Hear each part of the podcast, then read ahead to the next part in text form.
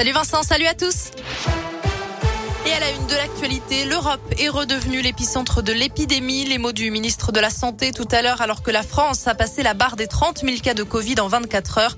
De nouvelles annonces ont été faites pour contrer la cinquième vague. Ni confinement, ni couvre-feu, mais un rappel vaccinal obligatoire pour les plus de 18 ans, cinq mois après leur dernière injection. Ce sera le cas à partir de samedi. Le pass sanitaire sera mis à jour en conséquence. À noter aussi la validité des tests anti-Covid désormais limitée à 24 heures et non plus 72 heures.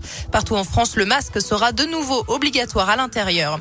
Une petite note d'espoir aussi. Un nouveau traitement doit arriver début novembre, début décembre, pardon, un antiviral sous forme de comprimé qui sera vendu en pharmacie. Il sera réservé aux personnes présentant des risques de contracter des formes graves du virus. Et puis sur le front de l'école, les classes ne seront plus systématiquement fermées au premier cas positif.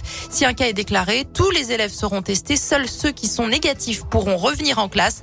On vous résume toutes ces annonces sur radioscoop.com. Dans l'actu également, une nouvelle agression à la maison d'arrêt de la Talaudière. Ça s'est passé hier après-midi. Un détenu s'est jeté sur un surveillant qui venait d'ouvrir sa cellule. Celui-ci a été blessé par un bout de verre. Il a dû recevoir des points de suture à la tête. Un autre collègue venu en renfort a été blessé à la main.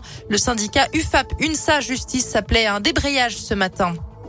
En bref, l'État condamné à verser une, indemnisation à la famille de Rémi Fraisse. C'est ce manifestant tué lors d'une charge de gendarme mobile dans le Tarn en 2014. Le tribunal administratif de Toulouse a reconnu une responsabilité sans faute.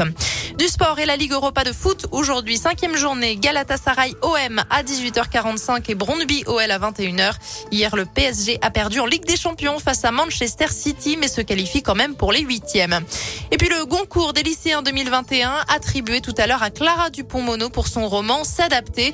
L'histoire d'une fratrie bouleversée par l'arrivée d'un enfant handicapé. S'adapter avait déjà été consacré par le prix féminin. Merci beaucoup Léa. L'actu